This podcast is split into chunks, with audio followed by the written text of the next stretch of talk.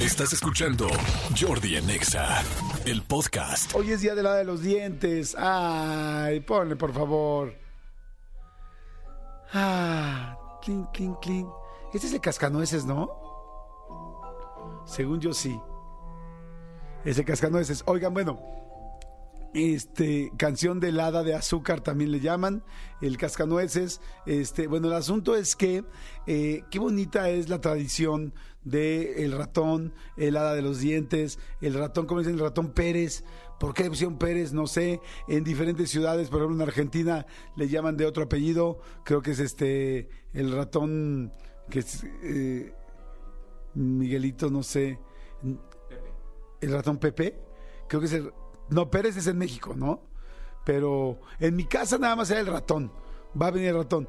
Pero fíjense qué tal la tranquila, perdón, la este, nobleza, o más bien, este, la ternura de mi hijo chiquito, que me dice, papá, se me cayó un diente, pero yo no quiero que venga un ratón y se meta abajo de mi, de mi almohada.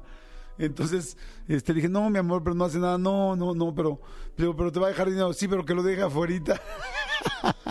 Entonces, en mi casa, se agarra el ratón, se agarra el, diente y se pone en la sala, en el comedor, eh, bajo, eh, con cuidado, inclusive se llegó a hacer una barricada en el cuarto para que el ratón no se le ocurriera ir a saludar a mi hijo.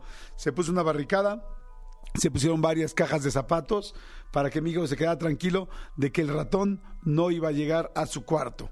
Hubiera sido más fácil explicar otras cosas, pero bueno, mejor lo dejamos así. El niño está muy ilusionado, el ratón le ha traído su dinerito y él ha hecho sus ahorros, ¿no? Y ahora ya está invirtiendo en bienes raíces. No, no es cierto, imagínense. Imagínense el niño así con. No, pues con lo del ratón me compré mi primer, este, mi primer local, ¿no? Mi primer local comercial. No, para nada. Pero bueno, el asunto es que, bueno, hoy es día de la de los dientes. A ver, ponle la musiquita para que les diga, por favor, de dónde viene la historia de la de los dientes. El hada de los dientes es una criatura misteriosa que incita a los niños a cuidar los dientes para que cuando se caigan puedan recibir regalos. Dependiendo de la calidad del diente, es lo que recibirán.